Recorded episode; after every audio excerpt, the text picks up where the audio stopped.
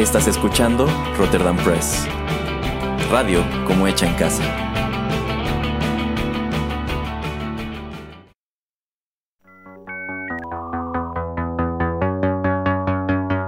TechPili.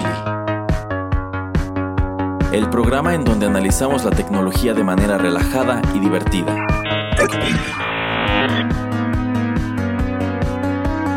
Bienvenido a TechPili. Nuevas tendencias, nuevos dilemas. Comenzamos.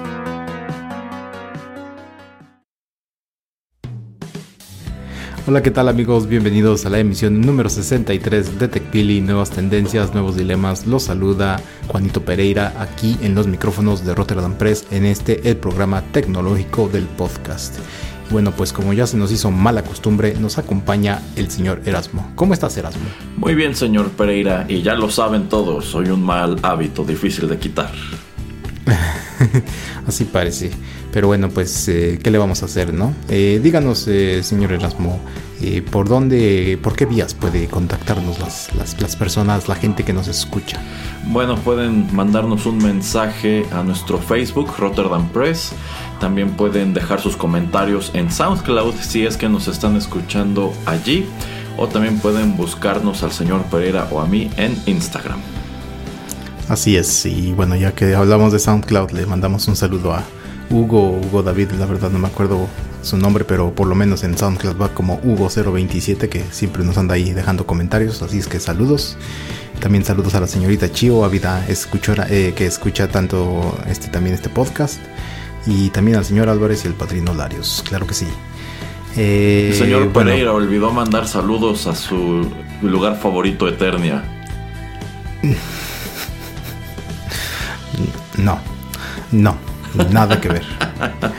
Ahora, calle de calle o, o- o- o lo destierro aquí de este programa. A ver, a ver, venga entonces. Bueno, eh, quería comenzar este, la emisión de, de hoy eh, platicando acerca de los servicios, sobre todo los servicios que son eh, de comida, mm, eh, los que nos los que pues reparten comida como es Uber Eats y en otros países como se conoce como Deliveroo, por ejemplo en Gran Bretaña. Y bueno, pues eh, eh, con la noticia de que por ejemplo en lugares como en Gran Bretaña y como en Holanda, ya estos trabajadores Erasmo ya no van a poder ser considerados como contratistas, sino que ya van a tener que ser como pues empleados de la empresa, ¿no? Entonces Uber Eats ya no va a poder tener a estos chicos, chicas que van en bicicleta eh, pues repartiendo la comida de un restaurante a la casa de las personas que están pidiendo, Eh, ya no van a poder pues ser considerados como eh, subempleados o contratistas, etcétera. Eh, me parece una decisión muy interesante y pues quería saber primero así a grosso modo tu eh, pues tu pensar acerca de, eso de que como que la ley en Europa está cambiando para que pues ya no sea una como en inglés se dice una gig economy sino que pues ya sean empleados más hechos y derechos porque pues obviamente eso pues lleva más responsabilidades a las empresas eh, y también pues protege más a los empleados. Eh, no sé cuáles serán tus primeras impresiones Eh, bueno, yo creo que esto va de algo que ya habíamos comentado hace varias emisiones, que es el hecho que de repente este tipo de empresas como Uber Eats y similares, pues son empresas muy grandes, que tienen mucho dinero, que se cotizan en millones de dólares, pero que si nos po- ponemos eh, en el plano realista, la verdad es que en algunos países lo único que tienen es una oficina en donde trabajarán cinco personas y eso es todo. Y yo creo que aquí la clave es exactamente lo que acaba de mencionar el señor Pereira, que es la responsabilidad de las empresas. Porque para quienes no lo saben, eh, este tipo de aplicaciones, aplicaciones como Uber, como Uber Eats, como Didi, Rappi, etcétera, todas esas, bueno, en realidad ese repartidor que va a su casa no trabaja para ellos. Efectivamente, ellos se prestan como un contratista quienes, bueno, se, se- se inscriben a esta aplicación. Esta es una manera a través de la cual ellos pueden conseguir empleo. Y de todas estas operaciones que realiza la empresa, a ellos les toca una parte. A lo mejor si a ustedes, por llevarles del restaurante a su casa el pedido, les están cobrando 30 pesos, a lo mejor esta persona se queda a 5 o 7. Y en realidad, pues hasta allí es hasta donde da su relación con la aplicación. En el momento en que ellos deciden darse de baja porque no les conviene, porque no les gusta, etcétera, bueno, en realidad allí no, no hay de por medio una liquidación, no hay seguridad social, no hay nada. Es una persona que voluntariamente se ofreció a trabajar a través de esa aplicación, pero como tal, yo creo que ni siquiera tiene un contrato. Si acaso nada más le pica en su teléfono algo de que acepta términos y condiciones y eso es todo. Entonces me parece muy interesante que se esté tomando esta decisión porque, bueno, de nuevo, remontémonos a, por ejemplo, Londres. Vamos a suponer Uber Eats tiene una sola oficina en Londres, renta un piso en un edificio, allí trabajan 20 personas y si algún día la empresa quiere irse del país, pues sencillamente eh, cierra su oficina, despide a estas personas y allí se acabó. Entonces yo también lo veo por el lado de vista de que probablemente si se te accidenta uno de estos repartidores, la verdad es que tú no le estás dando ningún beneficio de seguridad. Es decir, por ejemplo, aquí en México esos repartidores no están registrados en el IMSS. Yo dudo muchísimo que formen parte de alguna especie de eh, seguro de gastos médicos. Entonces, pues la verdad es que ellos andan en la calle trabajando y exponiéndose sin nada que los cubra. Entonces, si llegan a tener algún incidente de tránsito, algún accidente, alguna lesión, o incluso si se descompone su vehículo, pues la verdad es que el más afectado es él y la aplicación pues técnicamente está lavándose las manos porque no es su empleado. Eh, yo considero que precisamente para ellos como repartidores esto será algo benéfico. En definitiva estoy esperando que esas aplicaciones pongan resistencia, porque digo, en este momento ellos tienen un, un modelo de negocio de gano yo y gano yo y gano yo nada más. ¿eh? Así es. Entonces, es una medida interesante. Eh, tomando en cuenta que hay en, bueno, en otros países como por ejemplo aquí en México que se está tratando de que estas empresas paguen los impuestos que tienen que pagar. Eh, bueno, pues supongo que esa es otra vía por donde en su momento podría, pues yo no diría atacárseles, sino tratar de, pues crear un terreno parejo, ¿no? Porque, o sea, en el caso de estas aplicaciones que son muy populares, pues bueno, tienen, digamos, ellos la sartén por el mango. Y yo creo que sí es, de, cierto modo, una competencia desleal con otros servicios más locales, en donde efectivamente son empresas que se dedican al reparto, en donde dichos repartidores sí son empleados de la empresa, si tienen mínimo yo creo un seguro social, reciben su nómina este, vía bancaria y todo. Y probablemente, probablemente incluso ellos son dueños de las motos, las bicicletas, los automóviles, etc. Entonces supongo que es emparejar un poco el terreno de pues estos gigantes que están compitiendo muy fuerte con empresas más locales que en definitiva pues no tienen los recursos que ellos y para colmo pues por ser locales tienen que cumplir con un número de reglas que los otros no. Ah, esa es mi manera de verlo. Eh, sí, sí, efectivamente. Em, antes de que se me olvide la idea, no sé si le ha pasado Erasmo o por lo menos yo he notado bastante en varios lados donde he ido que pues la mayoría de los lugares donde todavía existe eh, los equipos o los medios de transporte que en general son motocicletas para repartir, pues es en generalmente las pizzerías, ¿no, Erasmo? O sea, no tiene que ser una eh, cadena de alguna pizzería famosa, sino que muchas veces eh, pizzerías locales tienen dos, tres motocicletas y algunos repartidores. Eh, y eso es lo que me ha tocado ver como que, digamos, entre comillas, sobrevive a todo este tipo de plataformas o de aplicaciones que quieren repartir comida. no sé si lo has notado mucho o si se te haga como también como algo interesante. A mí siempre se me ha hecho como algo chusco, chistoso que sigan sobreviviendo porque como que siento que las personas mm, siguen teniendo como esta visión o esta eh, manera de, pues quiero pedir una pizza, me voy a meter literalmente a la página de la empresa y voy a pedir. Que pues muchas otras empresas también es lo que hacen, o sea, también tienen un tipo de servicio, de repartición de comida, pues para que no le toque un bonche o un moche a a Uber Eats o alguna de estas otras empresas y como que también ya empiezan a tener algún tipo de servicio, tal vez menor, mínimo, porque pues tal vez mucha gente pide por estas aplicaciones, pero pues ya tienen algún tipo de presencia. Entonces no sé Erasmo si has visto también lo mismo de que pues en general lo que yo he notado es que pizzerías siguen teniendo pues su servicio propio de repartición. Eh, bueno, es que la pizza es algo que por tradición pides para tu casa. En realidad hay muchos restaurantes que antes no tenían tal cosa como un servicio a domicilio y los ha orillado esta cuestión de la pandemia. y efectivamente han tenido que acercarse a este tipo de aplicaciones eh, pues para poner su menú en la aplicación y que de este modo la gente desde su casa pueda pedir eh, sus platillos, este, productos, etcétera. Eh, pero pues ya me ha tocado también ver casos en los cuales aquellos restaurantes que se acercaron a las aplicaciones pues desisten porque consideran que no les conviene, porque en realidad esa tarifa que se está cobrando del reparto, eh, bueno, pues casi todo se lo queda la aplicación y una, una parte muy mínima se la queda el repartidor y a ellos creo que encima les cobran una comisión por cada eh, operación que se hace a través de la aplicación. Y bueno, eh, me ha tocado leer casos en donde pues restaurantes no están muy contentos con ni con la cuestión monetaria al usar las aplicaciones ni con la cuestión pues operativa de dichas aplicaciones porque pues me ha tocado leer quejas en donde gente dice bueno es que yo pedí esto hace hora y cuarto y no me ha llegado nada y obviamente a quien le reclaman es al restaurante y, y me ha tocado también ver casos de que esos restaurantes responden bueno es que en mi caso el repartidor se tardó en llegar a la sucursal como 30 minutos. Y esto se debe a que la aplicación está ofreciendo el servicio en la ciudad, pero no se está cerciorando de tener suficientes repartidores para dar la cobertura. Entonces, eh, pues me ha tocado ver el caso de restaurantes que efectivamente, a raíz de la pandemia, se inclinan por las aplicaciones no les gusta o no les conviene y comienzan a tener su propio servicio de reparto.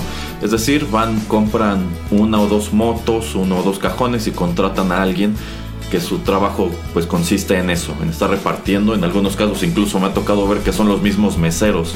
O sea, antes estaban trabajando como meseros, siguen trabajando allí, pero ahora son repartidores en vista de que no hay mucha actividad en el restaurante. Y también otra cosa que me ha tocado ver es que hay gente que se ha ofrecido como repartidor no de las aplicaciones sino de los restaurantes. Esto es, a lo mejor yo tengo mi moto y digo, bueno, pues puedo ofrecerme como repartidor para este restaurante. Ellos ponen solamente el cajón con su marca, su rótulo, lo que sea. Y ya, de allí yo me llevo a lo mejor una parte de lo que se cobra de, el, del envío, las propinas que me den, etc. Y a lo mejor este pues estoy trabajando allí un rato, si, si, no me conviene me paso a otro restaurante y así. Y en este caso, pues este repartidor es como un pequeño emprendedor que pues él tiene su activo fijo, él es quien está trabajando su moto, pero sigue sin ser como tal un empleado del restaurante. Yo creo que sí es una cuestión bastante compleja porque en este último caso creo que estamos exactamente igual que con las aplicaciones. O sea, esta persona en sí digamos que está llevando a cabo una actividad económica informal y por ende pues este es un esta es una persona que no tiene seguridad social y no tiene las prestaciones que debería tener por ley eh, no pero yo creo que en este caso eh, hay un trato más directo no o sea no hay un tercero que bueno obviamente Uber Ah, sí, sí, o sea, vamos, yo supongo que en, en, ese último caso efectivamente es más directo, o sea, yo estoy trabajando directamente con el restaurante, no con una aplicación en donde pues no conozco absolutamente a nadie, todo se hizo a través del teléfono y sencillamente yo estoy yendo de restaurante en restaurante, de casa en casa y así es como yo obtengo eh, los pedidos, ¿no? Entonces sí, sí es más directo, pero en ese último caso, de nuevo, el repartidor en sí no trabaja para el restaurante. Sí, entonces es eh, pues sí una manera distinta. Eh, en este caso yo creo que en algunos países pues uno puede eh, registrarse como contratista, como consultor, como lo que quieras, independiente y bueno pagar sus impuestos pues para tener coberturas de seguro médico y todo eso no pagar tus impuestos etcétera. Em, pero pues para mí sería algo como más transparente más claro y obviamente cuando pues ya no le convenga a esta persona eh, pues puede tal vez ir a ofrecer sus servicios a otro, a otro restaurante, que pues yo creo que lo que sucede mucho cuando tienes una aplicación como Uber Eats es que pues en primer lugar no conoces ni directamente o no tienes un trato tan directo con la gente que trabaja en los restaurantes, ni con los dueños, ni pues nadie exactamente así, no, no, no creas una relación em, laboral con la gente de, ese establecimiento, o al menos yo siento que no, no, la creas tanto cuando estás en un servicio como en una aplicación. Eh, y bueno, pues yo creo que eso también como que genera un poco más de lealtad y como que también va a generar que eh, pues los dos traten de impulsar el, negocio, ¿no? Porque pues obviamente le conviene también al repartidor que el restaurante pues esté pues tenga negocio, que, que, la gente esté pidiendo a, sus teléfonos, porque pues también como estamos diciendo él va a generar más dinero con lo de las propinas y con tal vez un porcentaje de lo que se vende. Eh, pero sí, es, es algo interesante. Eh, para no salirme tanto del tema también quería pues atarlo con otra noticia que eh, me encontré que también ya en otros países por ejemplo en Holanda este, este tipo de servicios de repartición de comida Erasmo ya van a tener que pagarles obligatoriamente por hora y no por viaje o sea si Erasmo quiere repartir en su bicicleta comida por cuatro horas diarias de lunes a viernes pues van a tener que pagarle no sé 10 euros a la hora y no vas a estar sujeto a que tengas que hacer, no sé, 3, 4, 5, 8, 10 viajes Erasmo. Entonces, a mí se me hace eso también algo interesante. Eh, y no sé cómo es que vayan a reaccionar este tipo de empresas también a esa otra noticia. O sea, aparte de que ya no, ya no pueden ser como contratistas independientes los repartidores, eh, encima de eso pues tienen que pagarle, pagarles eh, un, un salario y pues por hora. Entonces, ¿qué piensas acerca de eso también? Bueno, el efecto inmediato de todo eso es que el servicio se va a encarecer. Entonces, de pronto, si tú utilizando estas aplicaciones haces las cuentas y dices, bueno, incluso me sale más barato pedir a domicilio que desplazarme al restaurante porque la tarifa es baja. Bueno, pues si ese precio va subiendo, va subiendo, probablemente dejes de utilizarlo porque dices, bueno, mejor en lugar de utilizar la aplicación, voy a buscar un restaurante que tenga su propio servicio de reparto y este a lo mejor me sale más económico eso a lo mejor como es un restaurante que está cerca y tiene pues este servicio a domicilio sin costo tantos kilómetros a la redonda no entonces eh, pues sí supongo que de nuevo son medidas que tratan de emparejar el terreno porque bueno si la aplicación le estaba como tal nada más dando a destajo a, sus repartidores, es decir, pues si haces cinco viajes solamente te voy a pagar esos cinco viajes y no me importa si dos fueron en la mañana, uno fue a mediodía y dos fueron ya en la tarde, ¿no? Eh, y en este caso, pues yo creo que si estamos hablando de empresas de reparto bien constituidas que tienen empleados, bueno, a ellos les lleguen pedidos o no, le tienen que pagar su salario mínimo a sus repartidores y tienen que sacar su nómina y tienen que sacar su seguro social y bueno, las prestaciones que les tengan. Entonces, eh, pues ellos están incurriendo en gastos que la aplicación se ahorra, eh, dado cuál es su modelo de negocio. Entonces yo lo veo, yo lo veo bien por el lado de que es emparejar el terreno y es darle a los repartidores beneficios que no tenían pero pues el lado, bueno, lo negativo en realidad quien lo va a terminar pagando es el consumidor, que el servicio le va a terminar costando más dinero que ahora. Mm, sí, sí, exactamente. Mm, la verdad yo soy, sigo siendo como entre, no sé si llamarlo de la vieja escuela, de que a mí me gusta, pues, si quiero pedir algo, ir yo a recogerlo, ¿no? O sea, también no es que vaya yo a pedir algo que quede súper lejos de mi casa, eh, pero pues me gusta más hacerlo de esa manera. Obviamente antes de la pandemia pues yo prefería salir a un restaurante, ¿no? Como para pues cambiar el, lugar donde estás, este, ver otras personas, ver otro ambiente, etcétera, etcétera. Así como hacerlo pues un, aunque se escuche raro, un evento, o sea, como algo diferente que estás haciendo ese día, esa noche. Eh, mi segunda opción sería ir y recoger las cosas yo mismo y traerlas a mi casa. Y la tercera, pues sí, es, es, que fuera con un repartidor.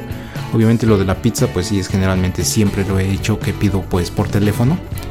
Pero no sé, Erasmo, o sea, a mí siempre me ha gustado más como ir al lugar, al establecimiento. Y como, como, como lo que comentábamos ahora, como que pues muchos restaurantes, muchos lugares se han visto forzados a, a pues a abrir este tipo de servicios debido a la pandemia, pero pues no es algo que, que, ya, que yo sea muy, muy adepto. Eh, y si lo uso lo he de utilizar una vez cada mes o si no una vez cada dos meses. Eh, porque pues yo siento como que si me queda cerca el lugar pues soy yo el que puede ir y evitarme cualquier tipo de problemas, ¿no? Eh, sí, sí, de hecho yo creo que, eh, bueno, el reparto a domicilio siempre tiene un número de inconvenientes. Eh, yo, por ejemplo, me acuerdo mucho que había ciertas pizzerías, ciertas cadenas, que incluso empezaron a innovar en cuanto a que te mandaban tu pizza en una como funda que traía una resistencia por dentro. Y esto era para que la pizza te llegara todavía caliente. O sea, como que te daban esa garantía de los 30 minutos para que te llegara relativamente fresca, ¿no? O sea, no hubiera pasado mucho tiempo desde que salió del horno. Eh, hay otras pizzerías que no te dan esa garantía y si te dicen, no, bueno, pues espérate 40 minutos, una hora, ¿no? Y, y ya, este... Entonces, eh, pues siento que hay cosas para las cuales esto del servicio a domicilio se presta mucho y otras que no. Eh, por ejemplo, problemas que yo he tenido con el servicio a domicilio es que de pronto tarda demasiado y a lo mejor este, la comida te llega muy fría y tienes que volverla a calentar. O incluso te llega pues toda alborotada, ¿no? Porque pues a fin de cuentas la moto viene luego zigzagueando entre los coches, volándose los topes y demás, entonces pues yo no me veo a mí mismo pidiendo una sopa en esas condiciones, digo, ¿cómo, me va a llegar, no? este, entonces hay, hay situaciones en las cuales digo, igual prefiero ir al restaurante, ahora, ahora que no puedo ir al restaurante, prefiero ir a recoger porque dentro de lo que cabe yo tengo control, ¿no? O sea, eh, yo voy a, ir a la sucursal, me van a entregar e inmediatamente me subo a mi vehículo y regreso a mi casa. Eh, no, pues no hay como podría suceder al, al, repartidor de que, ¿sabes qué? Eh, como vas por este rumbo, llévate de una vez tres pedidos y a lo mejor a mí me toca que me entreguen al último. Este, y pues yo sé que a lo mejor si traigo algo que se puede derramar, pues me, me vengo con cuidado o agarro un camino donde no haya puentes o topes o algo así. Entonces, eh, como que tienes más control. Pero fíjese que otra ventaja que le he encontrado a que ciertos establecimientos se inclinen por el servicio a domicilio es que hay un número de lugares a los cuales a mí no me gustaba ir por el estacionamiento. Porque ya sé que si voy no hay estacionamientos públicos cerca, es muy difícil encontrar un espacio en la calle o en su defecto la calle es insegura. Entonces ahora que este lugar me da la opción de mejor mandarme las cosas a mi casa, bueno, pues ahora es más fácil que les consuma. O sea, si antes lo pensaba por todas estas cuestiones, ahora digo, bueno, pues así es más cómodo para mí. Mire, qué interesante. Sí, sí, digo, también, eh, pues eso de que estén ofreciendo más cosas, eh, como dices, ¿no? También eh, en una aplicación o simplemente cuando te metes a Google Maps o lo que sea, pues empiezas a descubrir otros lugares también y empiezas a pues a tratar o a probar diferentes lugares, diferentes comidas, diferentes establecimientos y pues sí también es una manera de descubrir nuevas cosas desde la comodidad de tu hogar. Pero bueno, eh, vamos a ir ahora, Erasmo, a una pequeña pausa y vamos a regresar a hablar un poco más acerca de este tema. Así es que ya regresamos. Seguimos con TechPili después de esta pausa. Quédate con nosotros.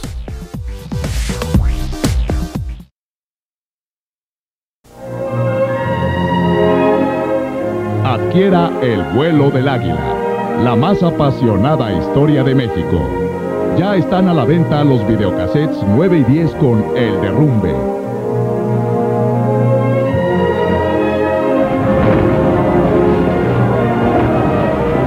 Etapa decisiva en la vida de Porfirio Díaz y de México. Obténgalos ya, solo en Sanborns.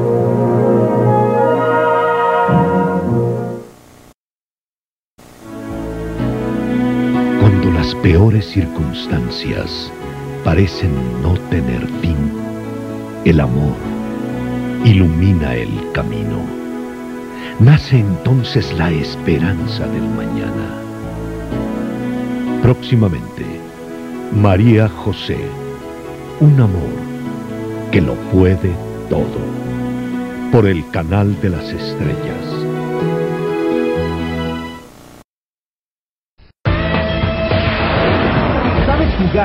Yocos de sabritas? No. Mira, cada quien arma su cubo de yocos y pone dos o más yocos para construir una estructura. El que empieza lanza su cubo y gana los yocos que logró separar. ¿Ya sabes jugar? No. Bueno, busca en las bolsas de sabritas con tira los 50 yocos de Dragon Ball Z. construye, destruye y gana. Ha llegado al cine la película que tanto estabas esperando. Dragon Ball Z. Goku, tu héroe favorito, está listo para enfrentarse a cualquier enemigo, por peligroso que sea. La batalla más grande del mundo está por comenzar. Dragon Ball Z, la película, solo en los mejores cines. Continuamos con TechPili. Gracias por acompañarnos en Rotterdam Press.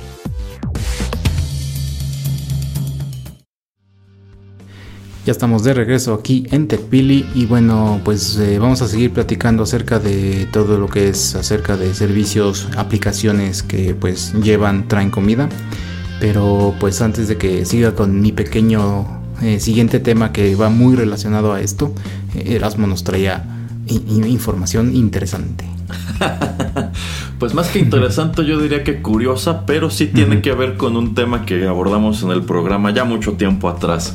Eh, bueno, probablemente el señor Pereira eh, sabe que cerca de donde vivo hay un centro comercial y allí hay una sucursal de Domino's Pizza, ¿correcto? Bueno, pues hace unos meses, precisamente buscando en una de estas aplicaciones algo para, para pedir, eh, así como para ver opciones de qué cosas me podían traer, pues efectivamente allí aparecía listado Domino's Pizza. Y bueno, no se me hizo raro porque, insisto, aquí en el centro comercial hay una sucursal. Pero me llamó mucho la atención la dirección porque no coincidía con la de la plaza. Ah, Entonces, esta dirección estaba, eh, digamos, en la colonia de enfrente. Ya ve el señor Pereira que aquí, este, donde vivo, eh, cruzando la avenida, hay un hospital que lleva un número de años en construcción, ¿no? Y que pues muy cerca de allí hay una sucursal de estafeta. Ajá. Sí, sí. Bueno, pues la dirección de este Domino's Pizza estaba atrás de la estafeta. Ok. Ajá, y yo me quedé así de, pues esa es una calle, es una, incluso es un callejón. Y allí atrás hay una bodega que precisamente es la bodega de estafeta. Hay un Cedis, creo que de Alpura o de alguna empresa de esas. Y pues no paso muy seguido por allí, pero paso de vez en cuando. Yo jamás he visto una sucursal de Domino y me parece un lugar muy inusual para que haya como tal una, una sucursal de estas que por lo regular están en lugares muy visibles, que haría al fondo de un callejón, ¿no? bueno, pues este resulta que por curiosidad, en otra ocasión me fui a dar una vuelta y efectivamente allí no hay ninguna sucursal de Dominos, pero sí hay como tal, eh, pues una, una propiedad de varios pisos. Ok. Y yo lo que deduzco es que allí hay una cocina de producción de Dominos. Entonces, mm. probablemente allí este, llevan a cabo cierta parte del proceso de sus pizzas, de allí distribuyen a las sucursales y quizá para ahorrar tiempo en sucursal, a lo que han recurrido es que los pedidos que reciben a través de esa aplicación los mandan de allí. Es decir, allí que ya tienen todo listo, pues sencillamente hornean rápido, este, les mandan una moto y ya de allí se va a tu casa. y me acordé mucho de eso que comentábamos de los restaurantes pues virtuales que no tienen como tal una sucursal, sino que a lo mejor yo estoy cocinando en mi casa y aquí es a donde vienen por los pedidos. Ajá, ajá. Ajá, se me hizo muy curioso encontrar ese dato. Y sobre todo, como dices, en una, hablando de, de pizzas, ¿no? Y una pizzería muy, muy conocida y como pues todo lo que estás comentando de que pues tú esperarías que un establecimiento de estos pues estuviera en una calle más transitada, en un lugar pues muy visible, en un lugar donde pues mucha gente eh, pues sí transitara. Eh, y que lo hagan de esa manera es muy interesante. Sí, Deberías de marcarles y, preguntarles, oiga, ¿y usted qué? O sea, ahí no hay nada. Eh, es que en sí no aparece el teléfono, o sea, como es en la aplicación, o sea, lo único que tú haces es que escoges y ya de ahí del menú agarras y pues, todo es automático, ¿no? Y sí aparece la dirección como tal, por eso a mí me llamó la atención, pero no aparecía un teléfono. oh, wow. Ajá. Qué raro. Digo, en otros países lo, lo, hubiera ya esperado, pero no en el nuestro. Estamos progresando, ¿eh? Bueno, pues quiero, yo quiero suponer que habla bien de quien quiera que esté administrando esas sucursales de Dominos. Que pues se le prendió el foco de, bueno, a lo mejor en mis sucursales ya no tengo tanto espacio para hacer esto o no tengo tanto tiempo. pero a lo mejor acá en donde no hay atención al público y demás, pues puedo llevar a cabo todos estos procesos sin que nadie me moleste y con más calma y con más orden, ¿no? Qué chistoso. Sí, sí, qué curioso. bueno, pues después de este dato curioso que nos trajo Erasmo, eh, quiero continuar un poco en el lado económico acerca de los servicios eh, de entrega y también lo que viene siendo, por ejemplo, Uber en general, Cabify, todos esos. Eh, a grosso modo nada más me quería enfocar rápidamente a los estímulos económicos que por ejemplo en lugares como en Estados Unidos pues estaban dando y todavía se están dando a personas que no tienen empleo y eh, muchas personas pues están ganando creo que son 600 dólares lo que les estaban dando a la semana eh, mucha gente que pues no tenía un empleo pues este es un dinero pues muy muy necesario porque obviamente sobre todo en todo lo que es em, industrias que tienen que ver con cosas de servicios, en hotelería, etcétera, todo lo que fue afectado muy directamente por la pandemia, pues eh, si hay mucha gente que o sea, le puede buscar y buscar y no encontrar ningún trabajo. Y también mucha gente pues no quiere entrarle a ciertos trabajos porque saben que se exponen mucho al virus del COVID-19, entonces pues prefieren mantenerse en casa aunque pues estén desempleados. Pero pues estos estímulos económicos eh, han sido de gran ayuda para mucha gente porque pues obviamente no es gente rica la que pues, a la que más ha ayudado es gente que pues en verdad necesita el, dinero pues para subsistir para pagar la renta la luz el agua para comprar comida eh, ir al supermercado eh, no sé pagar algo de la escuela de sus niños etcétera eh, pero el problema que han visto por lo menos en lugares como en Estados Unidos este tipo de, empresas como Uber Uber Eats todas estas es que el estímulo ha sido pues tan bien recibido y de tan gran ayuda Erasmo que pues estas empresas están sufriendo al encontrar gente que quiera trabajarles. Eh, sobre todo ahora que pues las, eh, los restaurantes y los lugares están abriendo de, nueva cuenta, pues ha habido más, más demanda, ¿no? O sea, más gente quiere eh, pedir más cosas, más gente se está contratando pues otra vez en, sus empresas o en, lugares que necesitan ayuda y que pues están otra vez eh, generando ingresos, pero pues eh, gente como eh, bueno, no gente, eh, compañías como Uber o compañías como Uber Eats, pues no encuentran quien eh, pues esté haciendo este servicio de, taxi, no están encontrando servicio o personas que quieran hacer este servicio de entrega de comida, pues porque todavía tienen este dinero estas personas, obviamente no se lo gastan en, no sé, en comprarse un PlayStation 5, etcétera. y bueno, pues se me hace pues interesante, ¿no? Que eh, al recibir una ayuda del gobierno pues están afectando a estas grandes empresas porque pues obviamente la gente prefiere pues todavía mantenerse en su casa y, pues prefieren estar eh, pues, no sé eh, ven, ven obviamente ven sobre su salud más que nada y pues deciden no exponerse si no es necesario. Pero pues también tenemos entonces ese otro lado de la moneda donde pues es difícil encontrar quien te trabaje y obviamente pues lo que estábamos diciendo eh, anteriormente de que pues a veces son horas largas, a veces no tienes tantos viajes, eh, muchas veces es por propinas, etcétera, entonces es difícil también pues ya encontrar eh, motivación, alguna gran motivación, algún gran incentivo pues para tener nuevos empleados. ¿Qué te parece esto, Erasmo, acerca de estos incentivos económicos que algunos gobiernos han dado y cómo esto ha frenado que gente pues regrese a trabajar, sobre todo en este tipo de, empresas o de servicios? Bueno, yo creo que lo primero de lo que eso habla es de cuán competitivos eran en realidad los salarios que estaban obteniendo trabajando para Uber y esas empresas, ¿no? Sí. O sea, si tú obteniendo ese subsidio del gobierno te conviene más recibirlo y quedarte en tu casa que salirte a trabajar con ellos, pues supongo que no estabas ganando realmente tanto como, como se supone que te estaban prometiendo, ¿no? Eh, bueno, o sea, no hay cifras como tal de lo que sucede, por ejemplo, con Uber, Cabify y demás, pero yo quiero imaginarme que tienen muchísima rotación de personal. O sea, porque a fin de cuentas, o sea, en un mundo ideal ahí estaríamos hablando de gente que tiene su auto y utilizando su propio vehículo se pone a trabajar en estas plataformas, pero pues ese no es el caso realmente. O sea, hay muchas personas que lo que hacen es comprar flotillas y ponerlas a trabajar con, con Uber o con otra empresa de estas y contratan a los choferes y los choferes pues no son más que empleados. Y ellos están manejando un número de horas, les dan X cantidad de dinero por esas horas y es todo lo que van a obtener, o sea, no, no van a llevar nada extra realmente y quienes están haciendo el verdadero negocio pues son la aplicación y quien es dueño del automóvil y hasta eso no estoy seguro que tanto. Entonces, pues de entrada creo que es lo primero que revela. Eh, pero bueno, no creo que sea un fenómeno que aplique únicamente a esas empresas de reparto.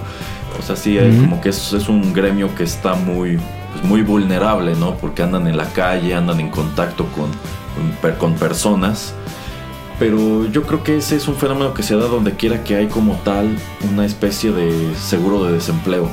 O sea, por ejemplo en Estados Unidos, que en muchos estados efectivamente hay como tal un seguro de desempleo que te ampara con cierta cantidad durante cierto tiempo. Bueno, pues te encuentras el caso de personas que lo que hacen es ir obteniendo un empleo cada cierto tiempo y renunciando al mismo muy rápido, haciendo que los despidan precisamente para renovar su seguro de desempleo. Entonces no es como que, o sea, como tal están tratando de vivir de este beneficio que les da el gobierno, pero ellos solamente pues lo maquillan así diciendo como que es que mira, sí, sí trato de buscar, pero cuando encuentro me corren o no duro o no sé. Entonces, pues sí, supongo que este es un efecto secundario de toda esta situación. Pero de nuevo, quizá muchos, muchas de estas personas eh, pues a pesar de que reciben ese apoyo del gobierno, quizás seguirían también eh, asistiendo a su trabajo, conservarían su trabajo, si el salario de dicho trabajo fuera competitivo para empezar. Sí, efectivamente. Y no me acuerdo si lo trajimos en alguna otra emisión, pero en algún lugar estaba escuchando que, por ejemplo, existen como otro tipo de aplicaciones que, por ejemplo, eh, si Erasmo eh, pues tiene su automóvil y él trabaja para Uber o a veces trabaja, no sé, para Cabify o para alguna de estas empresas. Eh, lo que esta tercera aplicación hace es que le va a mandar mensajes a Erasmo de, ¿sabes qué? En tu ciudad, no sé si trabaja Erasmo en Ciudad de México, eh, la tarifa en Cabify ya subió, así es que si tú estás en la aplicación de, Cabify, mejor acepta viajes en Cabify ahorita porque vas a ganar más dinero.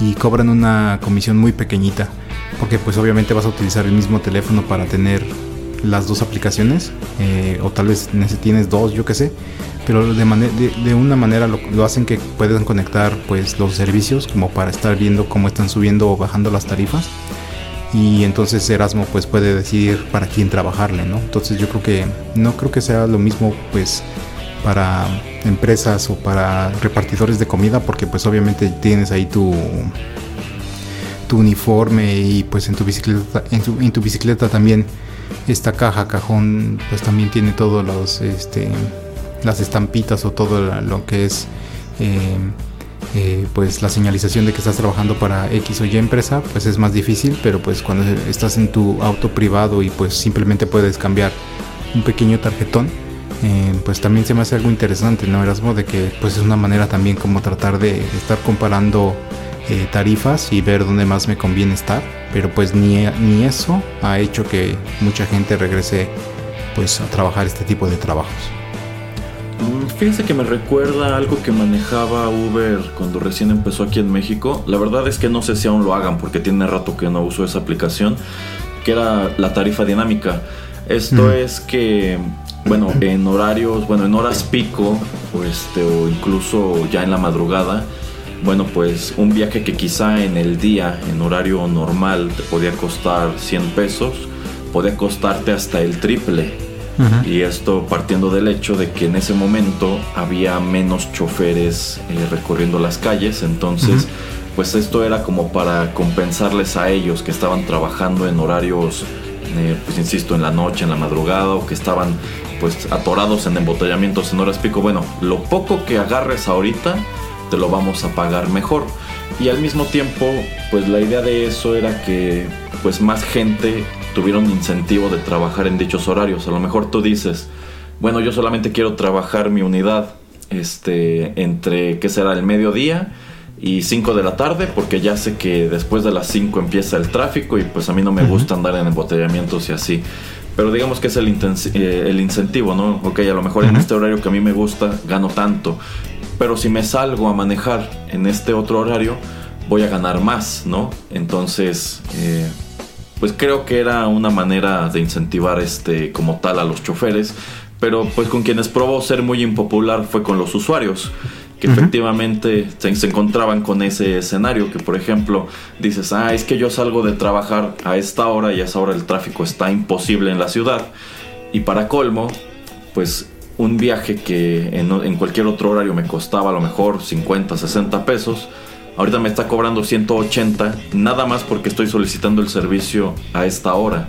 y encima de que me van a cobrar más, pues igual me voy a tardar más en llegar a mi destino, ¿no? O sea, nada me están garantizando de que pues voy a llegar más rápido y que por eso me están cobrando más. O sea, solamente es porque se me ocurrió pedirlo a esta hora.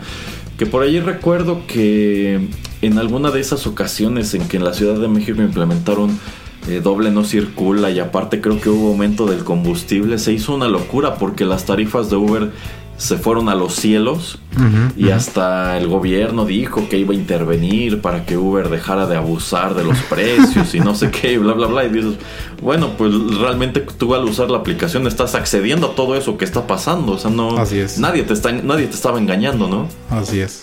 Entonces no sé si aún manejen eso de la tarifa dinámica eh, pero pues bueno, de nuevo igual era como que una manera de incentivar a la gente a que trabajara con ellos, que vieran que pues incluso en esos horarios difíciles era más conveniente. Pero pues qué curioso lo que comparte el señor Pereira, de que efectivamente ya hay hasta otras aplicaciones que tratan como de darte el tip. Sabes que ahorita conviene más acá y, al rato va a convenir más acá, pero pues ni así. Eh, sí, efectivamente. Em, digo, es todo nace acerca de la necesidad o cuando alguien ve pues un pequeño nicho o algo como que puede ayudar a, la gente que quiere trabajar en, este tipo de servicios y sí Erasmo tiene tiene razón con esto de las tarifas dinámicas. Bueno, los algoritmos que utilizan estas empresas todavía existen. No sé si sean todavía tan abusivos, pero por ejemplo cuando existe, no sé, alguna tragedia como, no sé, un incendio, un terremoto, un gran choque, yo qué sé, en muchos lugares, en muchos, eh, muchas de estas empresas, esta tarifa dinámica se disparaba. Pero pues ya después de recibir eh, pues tan tantas y tan malas críticas, estas empresas pues han decidido pues bajarle. Porque pues sí es eso.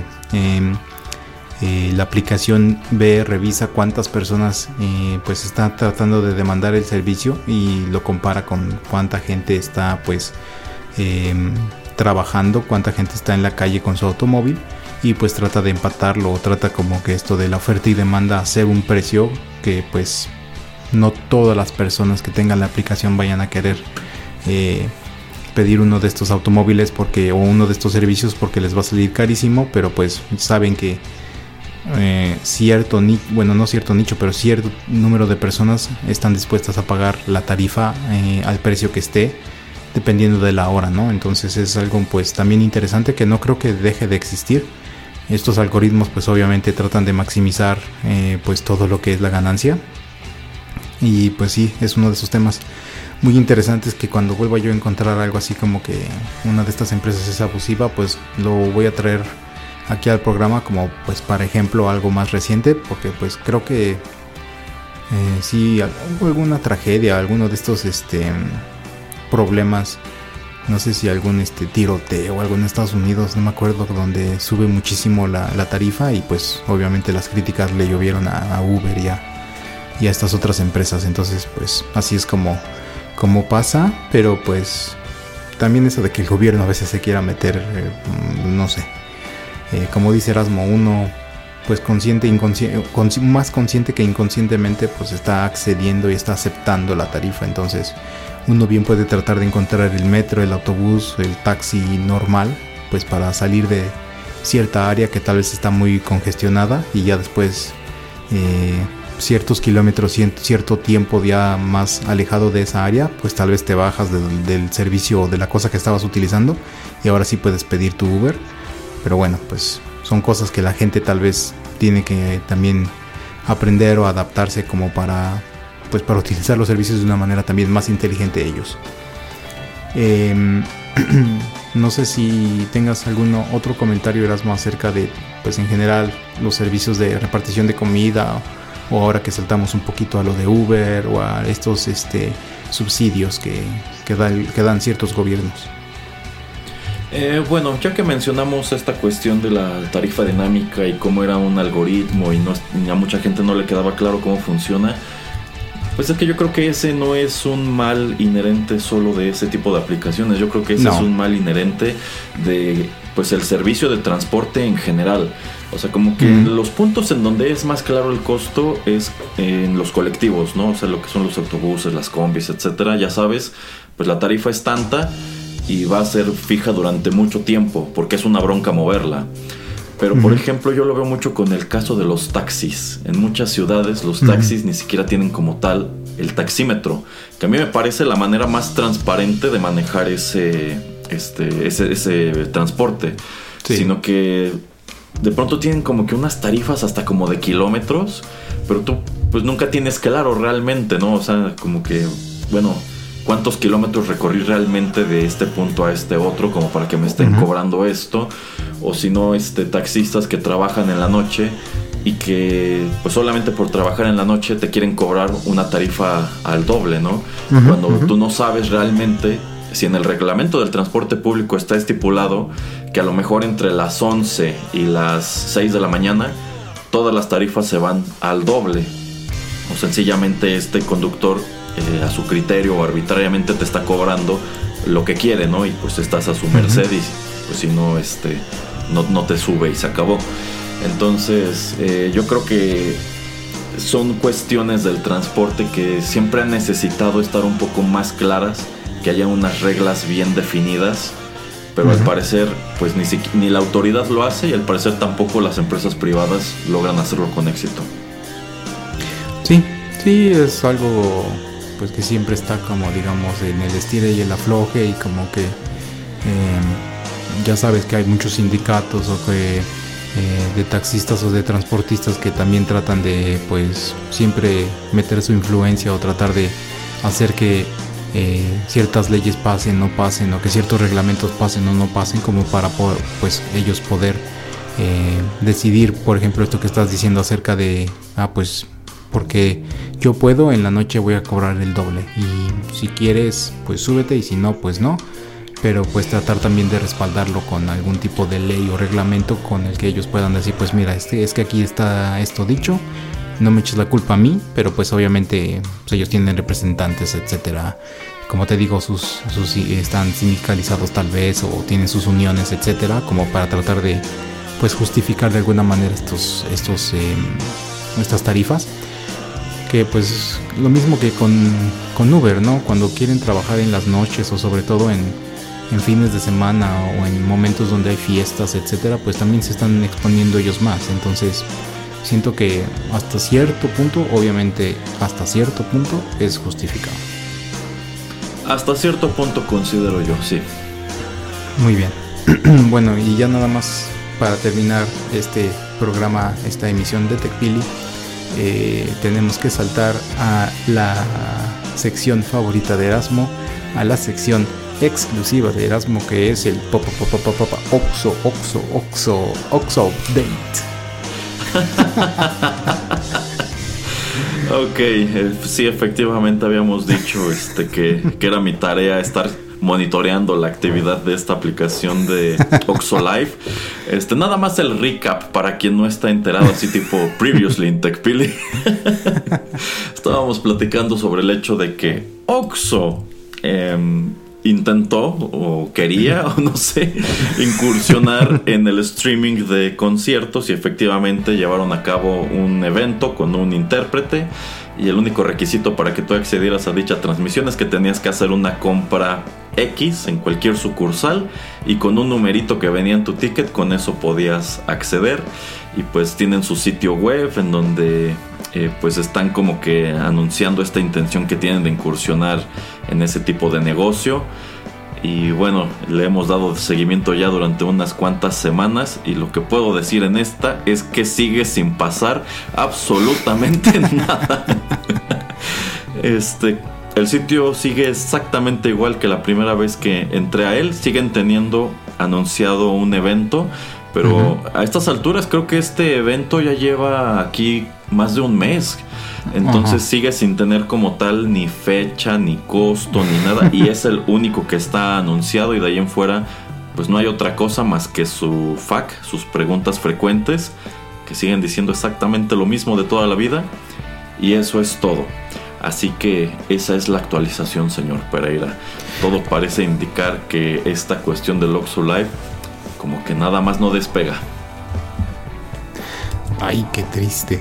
Pero por lo menos también estaba leyendo que todo lo que va a ser eh, pues conciertos mm, la mayoría de ellos todo este año van a seguir siendo pues sí en, streaming o sea todo va a ser pues lo vas a poder ver de la comodidad de tu casa em, y eso pues es más interesante no que solamente sea en, lugares donde tal vez em, eh, las vacunas pues está tomando más tiempo que, que la gente eh, pues reciba este tipo de vacunas. Pero pues hasta en lugares como en Estados Unidos donde están ya casi prometiendo el presidente Biden está prometiendo que ya como para julio casi todos los adultos van a poder estar eh, vacunados pues todavía ahí también como que se las están viendo o están pensándola mucho acerca de si decidir o no el que puedas tú tener a, no sé, 5, 10, 15, 20 mil personas en un lugar cerrado, pues para tener un concierto que, pues si fuera esto la mejor idea. Entonces, siento que sí, todo este año todavía vamos a presenciar o a disfrutar eh, conciertos en, línea. Eh, y bueno, pues también no se me hace una tan mala idea, ¿no? Digamos que ya para como para cerrar el, año y para que todos ya estemos muy seguros y sentirnos pues bien de que la mayoría de las personas que están atendiendo a estos conciertos tal vez en 2022 pues la mayoría están vacunados o no tienen alguna de estas variantes. Y pues yo también sentirme protegido. Aunque pues también me huelo Erasmo que mucha gente aunque pasen unos 2 3 años mucha gente todavía va a ir a eventos públicos con mascarilla como cubrebocas, ¿no? Este, siento que eso es algo como que se le va a quedar a mucha gente, como pues, no sé, como un...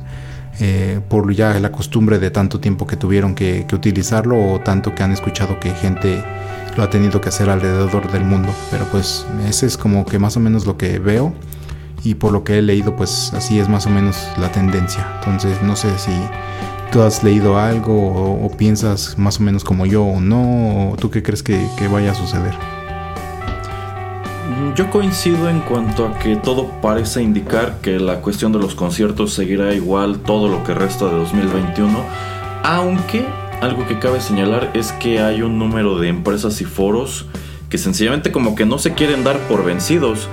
Por ejemplo, eh, yo tenía boletos para ver a Bauhaus el año pasado este era un evento que se iba a llevar a cabo en la Ciudad de México en abril de 2020 y decidieron posponerlo un año. Se iba a llevar a cabo incluso hasta hace un par de semanas, todavía estaba en el sitio de este foro, pues programado para el veintitantos de abril de 2021. Y este, bueno, si ellos hubieran decidido seguir adelante con sus fechas de abril de 2020, yo habría preferido perder los boletos a asistir, porque llevo ya tiempo tratando de comunicarme, ver si me pueden devolver el dinero o algo, y pues no, nunca dan respuesta. Y apenas hace unos días como que a lo que recurrieron fue postergarlo de nuevo, o sea, ya lo aventaron a octubre de este mismo año y yo veo muy difícil que puedan este, llevar a cabo el concierto de manera segura en octubre, sobre todo si tomamos en cuenta que como tal las campañas de vacunación aquí en México pues ni siquiera aparecen campañas de vacunación, está totalmente desorganizado y en muchos casos como que dicen, bueno, ya vacunamos a tanta gente de 60 y más y como que ya se están dando por bien servidos, así como que bueno, nosotros ya cumplimos con lo que teníamos que hacer, ¿no? Pero nunca dan cifras de a cuántas personas y demás. Este, y como que dicen, ah, bueno, pero es que solamente a este sector de médicos vamos a vacunar y a este otro, pues que le hagan como puedan. Y ya están diciendo que los maestros, pero no a todos los maestros. Y bueno, no se ve claro para nada. Entonces, difícilmente llegaríamos al escenario de que en octubre de este año, al menos la mitad de la población estuviera vacunada. Entonces, esto de estar postergando eventos como este, a mí me parece un ejercicio en la futilidad yo, o sea, yo estoy seguro que ellos invirtieron un buen de dinero. Probablemente si cancelan pues de todos modos van a tener que pagarle al artista, no lo sé. Pero pues yo lo veo muy inviable y como dice el señor Pereira, yo creo que hay personas que al menos unos dos o tres años va a seguir manteniéndose lejos de este tipo de, de espacios.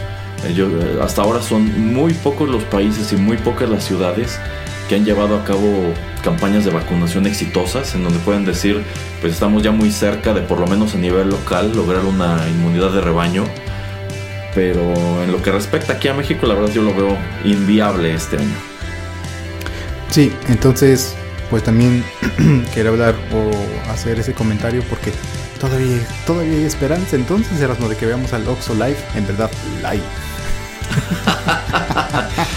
yo, me inclino más a esta teoría que propuso el señor Pereira, creo que en la emisión pasada, de que probablemente alguien les dijo que, que desistieran, que ese no es su terreno y, efectivamente si empiezan a meterse a ese negocio, pues vamos a dejar de ver productos de Coca-Cola y otras cosas eh, pues que son de, de FEMSA en, foros como el Palacio de los Deportes, Auditorio Nacional, qué sé yo.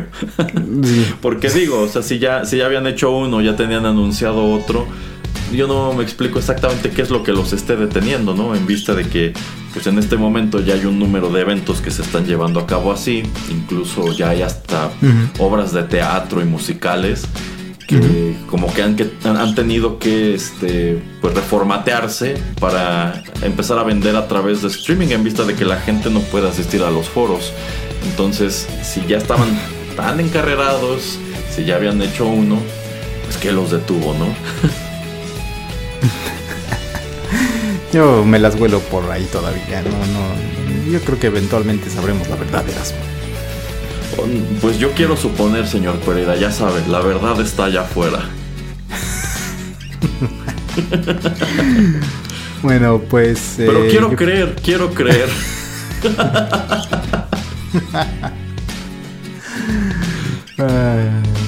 bueno, ¿alguna última cosa? Si no, ya para ir cerrando el programa. Nada más quiero mandarle saludos a David Duchovny. Y a Gillian Anderson, ¿no? A, Gillian, por supuesto. Bueno, ella este, la veo más seguido en la televisión, en series y cosas así que a David actualmente, pero también saludos a Gillian a, Londres. Muy bien. Bueno, pues con eso vamos a dar por finalizada esta emisión número 63 de TechPili. Muchas gracias a todos por escucharnos. Ya saben que en SoundCloud encuentran el archivo de todo, todo lo que hemos grabado. Así es que si quieren pasársela divertido, pues eh, con todas las emisiones de TechPili o de todos los otros programas que ofrecemos, pues ya saben, soundcloud.com. Y si quieren recibir todas las nuevas, las nuevas emisiones de todos los programas también que aquí realizamos, pues suscríbanse en su servicio de podcast, en su aplicación favorita, pues en, eh, ya estamos en cualquier eh, dispositivo Apple, Android, también estamos en Tuning Radio y también estamos en Spotify. Así es que muchas gracias eh, por escucharnos y ya saben, estamos en todos lados. Suscríbanse, eh, déjenos sus comentarios en todos lados. Despídase, señor Erasmo. Muchas gracias a todos por la sintonía y de nuevo recuérdenlo, la verdad está allá afuera. gracias y hasta luego. Bye.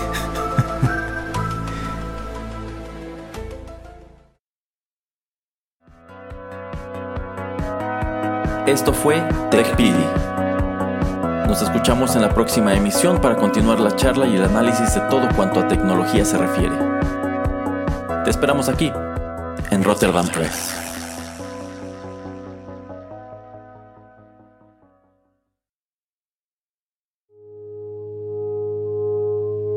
Estás escuchando Rotterdam Press. Radio como hecha en casa.